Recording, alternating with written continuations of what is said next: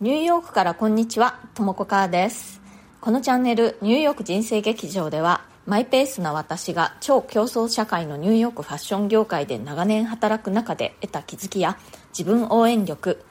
自分らしくおしゃれを楽しむヒントなどについてお伝えしていきます。ニューヨークの自由でポジティブな空気感とともに、ちょっと元気が出る放送をお届けします。それからプレミアム放送も配信中です。週に1、2回、通常放送よりももっと近い距離感で私のニューヨーク生活の本音や仕事の裏話、通常放送では話しづらいようなプライベートな事柄などについてお話ししています。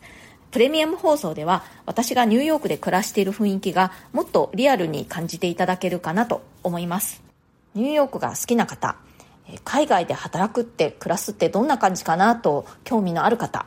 それから人生いろいろ大変だけど温かい雰囲気の中でみんなでこう励まし合ってねやっていきましょうよっていうことに賛同してくださる方ファッションに興味のある方私のように人生マニアの方などなど、えご参加お待ちしております。お申し込みは Voicy のウェブサイトからの方がアプリからよりも金額的にお得になっておりますのでブラウザを開いてえーウェブサイトの方からお申し込みください。えお申し込みのリンクを最後のチャッターに貼っておきますね。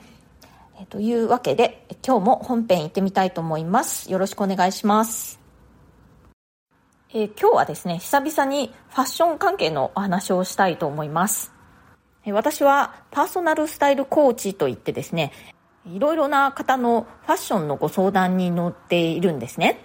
で、まあ、非常にざっくりと言うと、それぞれの方がどんなものが好きなのか、どういうところを目指しているのかとか、体型の悩みなんかをいろいろこう、お話ししながら、その人らしい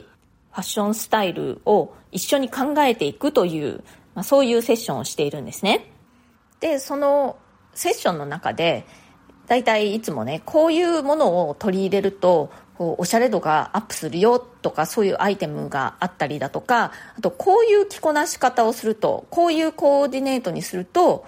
あなたの場合ね、より素敵に見えますよとか、そういうお話をするんですね。で、そういう新しい着こなしだとか、今までにチャレンジしたことのないアイテムだとか、色だとか、えそういったものにトライするときに、一つね、注意すべきことっていうのがあって、それは何かというと、そういう新しい着こなしとか、え新しいアイテムをトライして、自分の姿をね、見たときに、見慣れてないもんだから、それをね、あ、似合わないって勘違いしちゃうというケースがあるんですよ。見慣れてない、着慣れていないっていうことでね、何かその鏡の中の自分に違和感を感じてしまって、それイコール似合ってないっていうふうにね、勘違いしてしまって、ああ、やっぱり私にはこういうの無理って思って、せっかくのね、おしゃれステップアップのチャンスだったのに、それを自分でこう帳消しにしてしまうっていうことがたまにあるんですね。なので、えー何か新しいアイテムを身につけたり新しい着こなしにトライしてみた時にちょっと鏡の中で違和感を感じても本当にこれって似合ってないってことなのかなってちょっとこう客観的にね冷静に自分の姿をもう一回見てみてほしいんですねでこう自分でやっぱりよくわからないなと思ったらどなたかね信頼できるおしゃれなお友達とかにねこれどう思うって聞いてみてください。その時にねその自分の趣味を押し付けてくるお友達だとかあとは妙にこう張り合ってきてというかね負けず嫌いであなたをねちょっと一段低く抑えておきたいみたいなそういう人を選んではダメですよ。あとはねもう一ついいのは、えー鏡の中でね見るだけじゃなくて自分でね自撮りしてみるんですよ。で鏡で見るのと自撮りした写真を見るのとどう違うんだって思うかもしれませんけれども写真に撮った方がねよりなぜかこう客観的に見ることができるんですよね。なので写真に撮ってもう一回自分で見てみるっていうのも一ついいアイデアです。あとはねあのヘアメイクが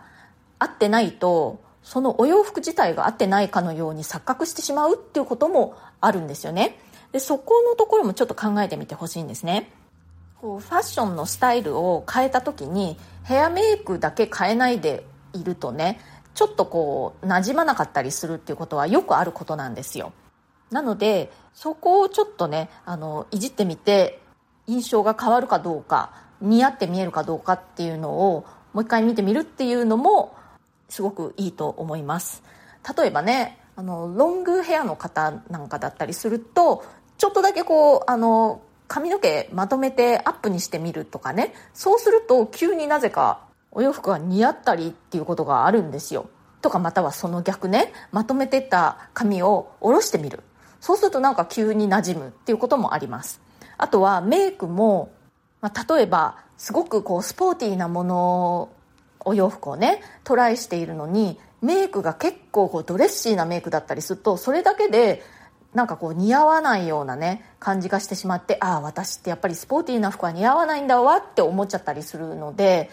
それはもしかしたらそのメイクの雰囲気が違和感を醸し出しているのかもしれません。なのでちょっとそのメイクを変えてみるとかそういったことをねちょっとやってみてください、ね、せっかく新しいファッションにチャレンジしようとして新しい自分に生まれ変わろうとしているのにそう着慣れてない見慣れていないヘアメイクが馴染んでないそんな理由でそそくさとね却下してしまうのはもったいないですよね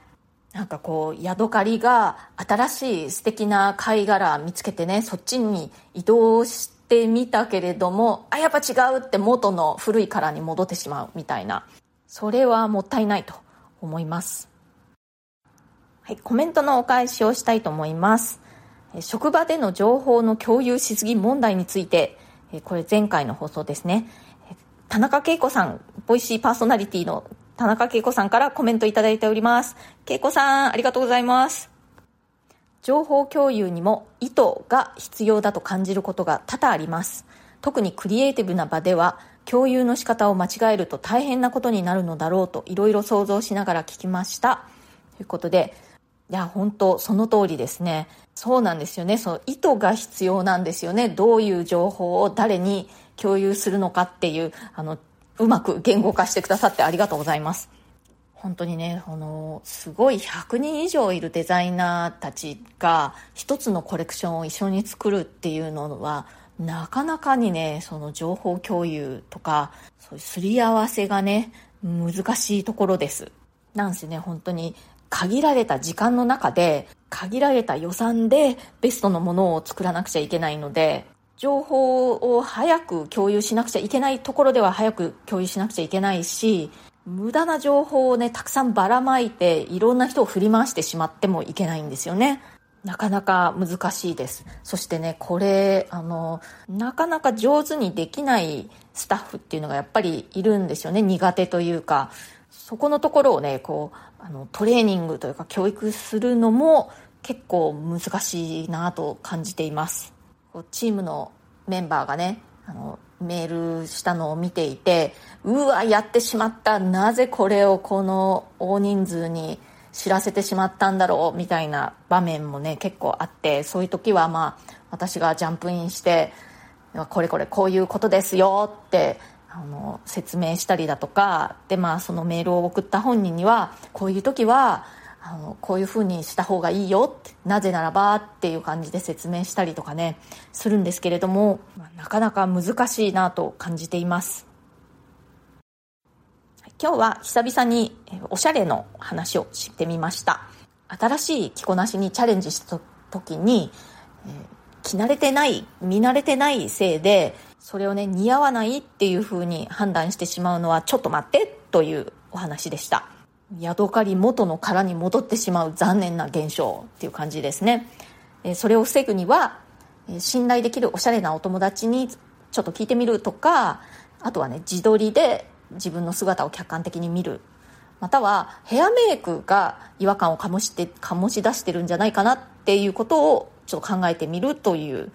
その辺をちょっとね、注意してみるといいんじゃないかなと思います。え私のこのえセッションなんですけれども、遠方の方はっていうかまああの私はニューヨークにいるので、まあ、大概の方が遠方の方になってしまうんですけれども、えー、遠方の方はオンラインでも受け付けておりますのでデザインの仕事の方がちょっといろいろ忙しいので、まあ、不定期という感じでお受けしているんですけれども、年内あと数名できる時間あるかなという感じなので、ご興味ある方は私のウェブサイト www.myhappystyle.com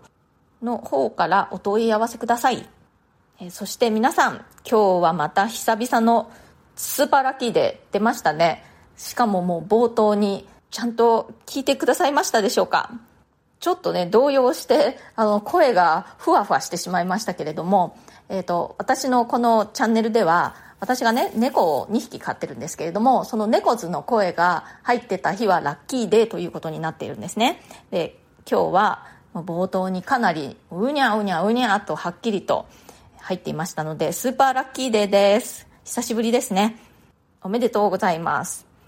はい。というわけで、今日も最後まで聞いてくださってありがとうございました。えー、ご感想、コメント、えー、リクエスト等々お待ちしております。それではまた次回、ともこかーでした。